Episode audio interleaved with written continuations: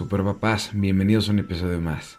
El día de hoy es uno de los últimos episodios del año, si no es que el último, todavía estoy planeando cómo cerrar esta primera temporada, pero bueno, definitivamente van a estar viendo esto las últimas semanas del año. Y para mí es un tema súper importante porque tiene que ver eh, muchísimo con lo que debemos de ser como papás para nuestros hijos, ¿no? Les voy a dar unas ideas de regalos de Navidad para sus hijos, ¿no? Y, y no empiecen a pensar que les voy a promocionar bicicletas, juguetes, ropa, para nada. Es una reflexión mucho más profunda, ¿no? Creo que la Navidad es un sí debe de ser siempre un momento para regalar, pero hay que regalar cosas que, que de verdad valgan la pena. Y quizás ya estén dando estos regalos que les voy a aconsejar, pero si no lo están haciendo es momento de hacerlo. Y sobre todo que, que, ese regalo se quede, es un regalo perpetuo, es un regalo que no es de una vez, sino que se, se tiene que estar dando constantemente. ¿no? El primer regalo que, que tenemos que darle a nuestros hijos esta Navidad son los límites.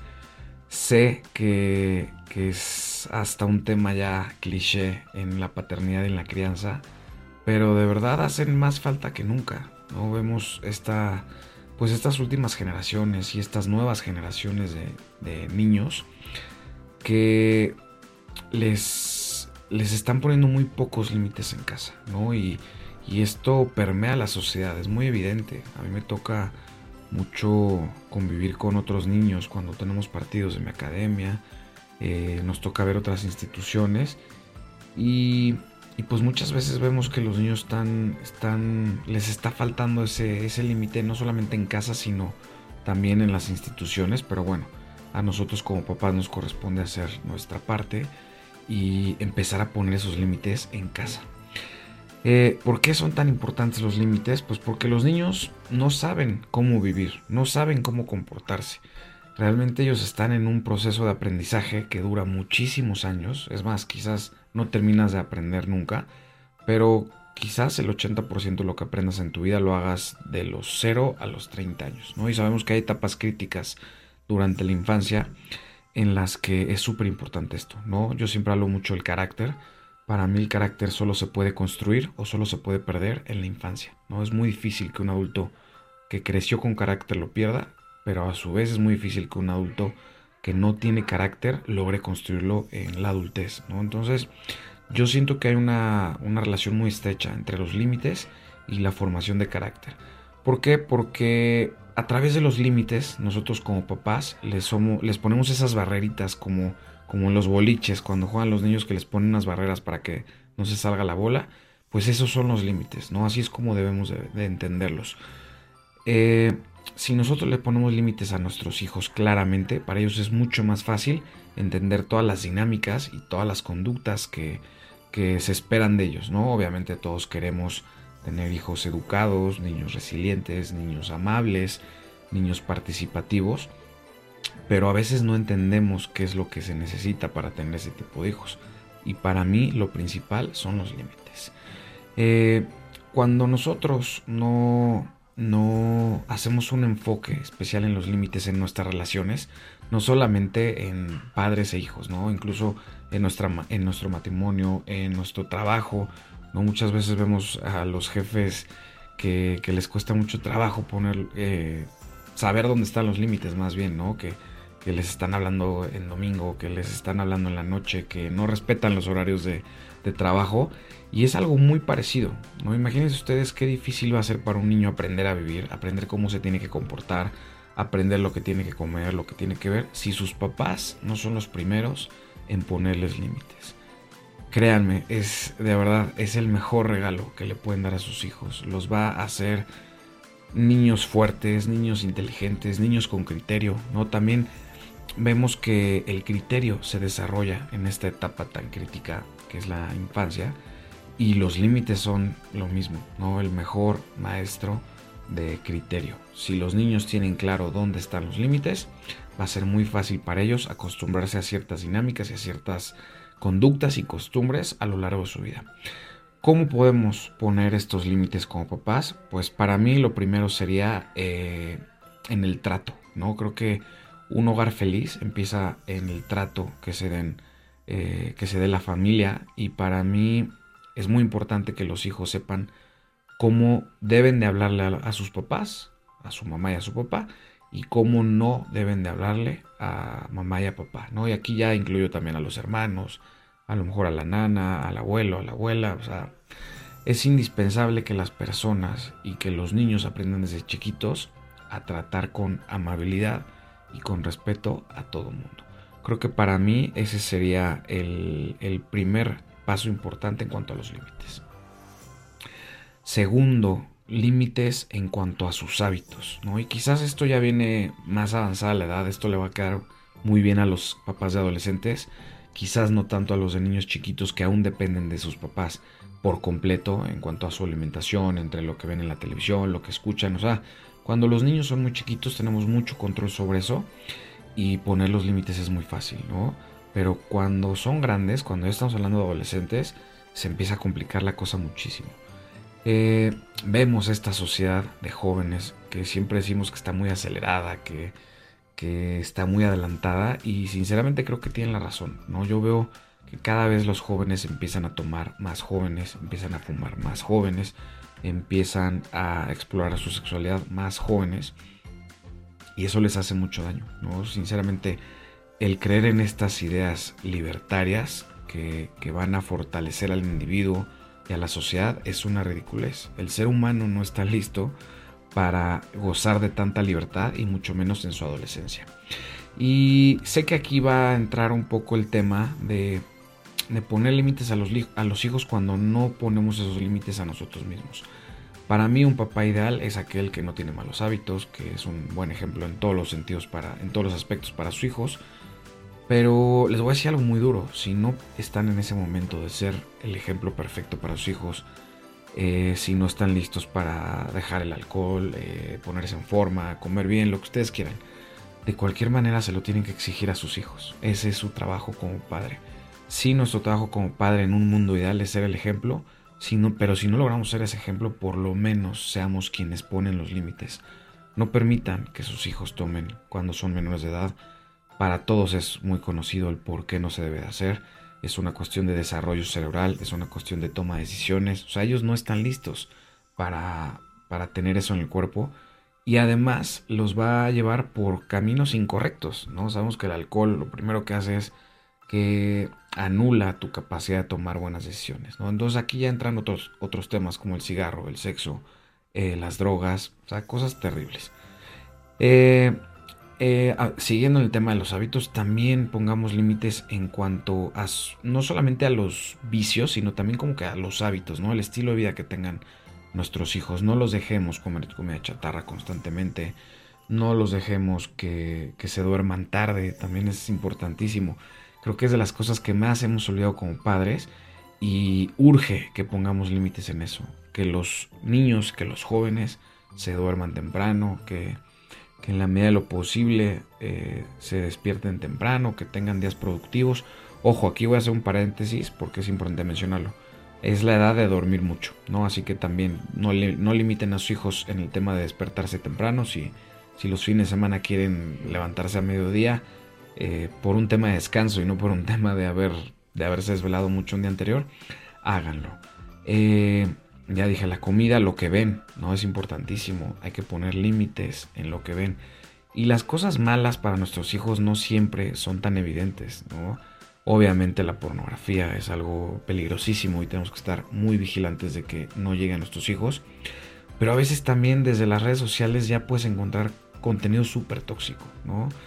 Vemos que hay muchas encueradas, vemos que hay mucho charlatán, hay mucho adoctrinamiento a través de redes sociales entonces pongamos esos límites de qué pueden ver y qué no pueden ver nuestros hijos. Y bueno, les quiero platicar que hace poquito leí un tema que mencionaba esto, esto de los límites, pero lo manejaba desde, desde algo que para mí no tiene mucho sentido y que debemos de, reflexionar al respecto. El libro decía que en casa debe de haber una democracia junto con nuestros hijos, que con nosotros como padres no debemos de ser autoritarios. Y pues desafortunadamente no es verdad. Lo que nuestros hijos necesitan es un régimen autoritario. No quiere decir, no, no, eso no quiere decir que sea, que haya malos tratos, que haya, eh, que haya malas conductas. No, pero sí tienen que ser los papás los que, los que llevan las riendas de la casa. Hace poquito también platicaba en la televisión, me decían, los hijos son los reyes de la casa. Y yo les dije, no, los reyes de la casa deben de ser los papás y los hijos deben de estar sometidos a esa autoridad, siempre con amor, siempre con empatía, siempre con responsabilidad, pero bajo ninguna circunstancia le podemos dar a nuestros hijos la autoridad del hogar y de la familia. Y bueno, hay otro libro también muy bueno, este sí les voy a decir el nombre, se llama Porque lo mando yo y es un libro de autoritarismo. He hecho varios reels sobre ese, sobre ese libro y la idea es clara, ¿no? No permitamos que nuestros hijos nos hablen mal, no permitamos que hagan lo que ellos quieren, o sea, formémoslos como personas de bien y recordemos que esa es nuestra responsabilidad. Nosotros somos los encargados y los responsables de que nuestros hijos se conviertan en personas de bien. No es responsabilidad de ellos, ellos son niños, ellos no tienen la capacidad de construirse en buenas personas. Eso es un trabajo 100% responsabilidad de nosotros como padres. Y bueno, el segundo regalo navideño para nuestros hijos es el ejemplo. Ahora sí, tenemos que encontrar nuestra mejor versión como papás, encontrar nuestra mejor versión como esposos, encontrar nuestra mejor versión como hombres. Recuerden que los niños no siguen consejos, siguen el ejemplo. Si nosotros como papás nos dedicamos a darles todo el tiempo la teoría de por qué deben de ser buenos, por qué deben de estar en forma, por qué deben de ser trabajadores y no lo ven en nosotros, no va a servir de nada. En cambio, si nuestros hijos, aunque no les digamos nada, nos ven constantemente trabajando, haciendo ejercicio, hablándole con respeto a mamá, hablándole con respeto a la gente, nuestros hijos lo van a hacer en automático, o sea, ni siquiera les va a costar trabajo. Imagínense ustedes que suben un elevador y está una persona y ustedes le dicen a su hijo, saluda. Y ustedes no saludan. ¿No? O sea, pues su hijo se va a voltear y va a decir como, ¿y tú? ¿No? Y en cambio, si nosotros nos subimos al elevador y somos los primeros en saludar, les aseguro que el 90% de las veces sus hijos los van a imitar y el otro 10% de las veces basta con que les digan saluda para que ellos saluden de buena manera porque ya vieron el ejemplo de papá. Y ejemplos como este hay muchísimos, ¿no? Por ejemplo, también la mamá, cómo tratas a mamá va a ser muy significativo para nuestras hijas y para nuestros hijos. En nuestras hijas van a aprender qué es lo que deben de buscar en un hombre. O sea, si tú eres un buen hombre, va a buscar a alguien como tú. Si tú eres un mal hombre, pues quizás se conforme con alguien como tú. Entonces ahí es donde nuestras hijas y el ejemplo que nosotros como hombres, como padres, les demos en el trato hacia su mamá, cobra una total relevancia. Y lo mismo pasa con los hijos. Como, nuestro, como nosotros tratemos a nuestras esposas, probablemente así sea como nuestros hijos van a tratar a las suyas. Como nosotros tratemos a nuestros hijos, así es como nuestros hijos van a tratar a los suyos. Sin darte cuenta, pero podrías estar arruinando el futuro de tus nietos y también sin darte cuenta podrías estar educando a tus nietos a través de tus hijos. Así que no tomen esto a la ligera. Piensen de manera generacional. Todo el bien que hagan ustedes como hombres durante esta etapa de su vida, en la crianza, en la paternidad, en el matrimonio, va a tener un eco en muchas generaciones. Si educan bien a sus hijos, ellos educarán bien a los suyos. Y así sucesivamente si no tuvieron un buen ejemplo ustedes, que, muchos venimos de, ese tipo de casas, de ese tipo de familias, también mucho por las épocas, pero si no tuvieron eso, sean ustedes los que se atrevan a romper ese ciclo, atrévanse a, romper la maldición que, tantas familias cargan. Eh, yo hablo mucho de no tomar, soy enemigo número uno del alcohol, no entiendo por qué estamos tan atados al alcohol y, de cierta manera, pues ya es. Hace ratito estaba leyendo que el alcohol es la única droga que si no usas, todo mundo piensa que hay algo malo en ti. Entonces, ¿por qué no atreverte a ser ese primer hombre en tu, en tu casa? Bueno, ¿por qué no atreverte a ser ese primer hombre o ser esa primer mujer en decir, en mi casa no va a haber alcohol? no va a haber alcohol para mí, no va a haber alcohol para mis hijos y va a ser una familia que entienda que una vida plena no puede dejar entrar el alcohol a su casa. Que una familia plena y unida no debe de tener el alcohol a su alrededor. Y el tercero, este, este es igual de importante, aunque es para nosotros, para nosotros como papás. Es momento de que nos regalemos nuestra mejor versión. Nuestra mejor versión para que sea un, seamos un mejor ejemplo para nuestros hijos y para que sea más importante eh, esa autoridad a la hora de poner límites. ¿no? Este ejemplo, si bien es para nosotros, es un paso indispensable en los dos anteriores. Ya hemos postergado mucho el ponernos en forma, el hacer ejercicio, el no llevarnos el trabajo a casa, el pasar más tiempo y estar más presentes en la vida de nuestros hijos, el alejarnos de los malos hábitos, el dejar de fumar, el dejar de tomar. O sea, sé que esto que le estoy diciendo va a conectar muchísimo, muchísimo con todos los que me están escuchando. Todos hemos pasado por eso. La gente que no toma, pasó por esto. La gente que no fuma, pasó por esto. La gente que sigue fumando y que sigue tomando, va a pasar por esto. ¿no? Todos sabemos perfectamente que si queremos una vida mejor, cuáles son los pasos a seguir. Hacer ejercicio, eh, ponerte a dieta, eh, ver menos televisión, leer más, leer también es importantísimo. Entonces, ya basta de aplazarlo año tras año. Es increíble la cantidad de libros de superación personal, la cantidad de membresías de gimnasio que se venden en enero y que para literalmente mediados de enero ya nos están usando.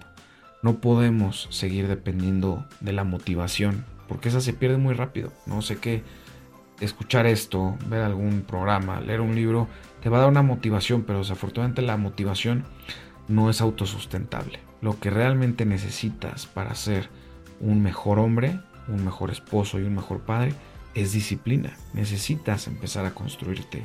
Hay una frase que me encanta. El hombre no puede reconstruirse a sí mismo sin sufrir, porque es al mismo tiempo el escultor y el mármol.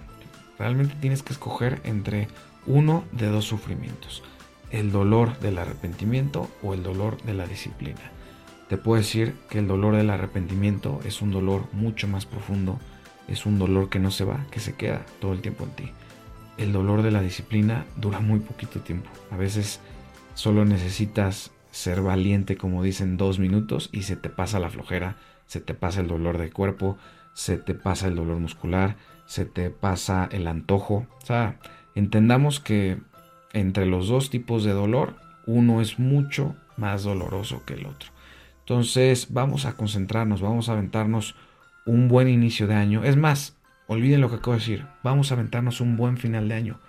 Ya empiecen con sus, con sus objetivos de año nuevo. Se me hace increíble cómo la gente se engaña y dice, bueno, hoy 31 de, de diciembre me echo mi último cigarro, me echo mi última copa. Todos sabemos qué va a pasar el 3 o el 4 de enero, ¿no? El que quiere cambiar, cambia ese mismo día es simplemente cambiar esa mentalidad, cambiar ese chip. Eh, y voy a poner, voy a hacer una analogía que es, que es importante.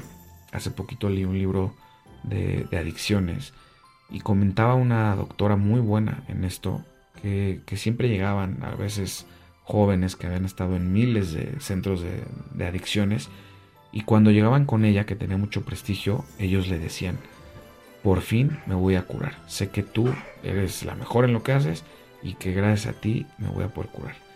Y ella les decía así con, pues súper fría, les decía, no, el que se quiere curar lo puede hacer hasta debajo de un árbol.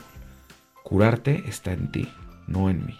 Entonces, en un, obviamente con su, con, en un diferente nivel, pero aplica lo mismo. Si quieres tener el cuerpo de tus sueños, pues tienes que empezar hoy. O sea, no puedes empezar mañana, no puedes empezar el primero de enero Tienes que empezar hoy. Es un, es un trabajo inmediato. No sigas postergando. Hace ratito, hace, perdón, hace poquito también platicaba con, con unos amigos. Les dije, a mí me tomó literalmente 33 años de mi vida tener un cuerpo del que no me avergonzaba. Yo antes era muy, muy gordo. Y pues siempre ir a la playa era, era llegar a la playa y decir, ahora sí, vamos a cuidar. y jamás funcionó. Es más, ni siquiera pasaba mediodía y ya estaba otra vez comiendo mal. Pero recuerdo mucha vergüenza con respecto a mi cuerpo en, en la playa, en los viajes. Y me tardé 35 en tener un cuerpo del que ya me empiezo a sentir un poquito orgulloso.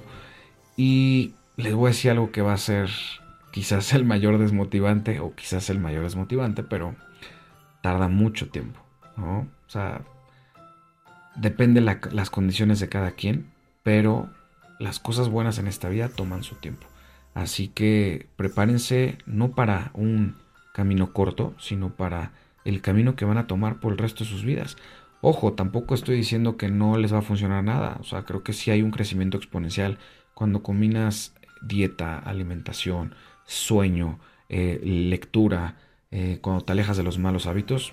De verdad les digo, puede tener una transformación abismal en pocos meses. No fue mi caso porque la mía fue como que un poquito gradual, ¿no? A, mí aún me sigue costando mucho desapegarme de la comida chatarra, del azúcar en especial. Pero, pero sé que ya, ya va de salida, sé, que, sé, sé perfectamente qué es lo que tengo que hacer. Así que con eso, con eso los dejo. Son tres regalos muy valiosos. Esta Navidad, olvídense de los juguetes, olvídense de las cosas materiales. Esas no sirven de nada. El año pasado cometimos el error de regalarle a Sofía una casa de Gaby con todos los accesorios, con todo lo que se puede agregar y no la usó, nunca. O sea, literal, ni siquiera la, la, sacó de su, de su envoltura. A veces los regalos más valiosos para nuestros hijos no son materiales, son, son emocionales, son lecciones de vida, son tiempo, ¿no? También pasar tiempo con nuestros hijos debe ser un regalo presente en esta Navidad. Y bueno, también quiero decir que los libros, aunque son algo material, eso sí entran en la lista de regalos. Regálenle muchos libros a sus hijos, regálense muchos libros a ustedes, pero recuerden, los regalos más importantes en esta Navidad para nuestros hijos son los límites y el ejemplo. Cuídense mucho, super papás. Les deseo una feliz Navidad. Muchísimas gracias por este año que pasamos juntos. Eh, termina la primera temporada de este proyecto, cada vez somos más. Eh, estamos cerca de llegar a los 250 mil superpapás. Eh, estoy recibiendo muchas invitaciones para estar en otros podcasts, para llevar nuestro mensaje y nuestros valores más lejos y seguir reclutando más superpapás para ganar esta batalla por los valores familiares. Cuídense mucho, feliz Navidad.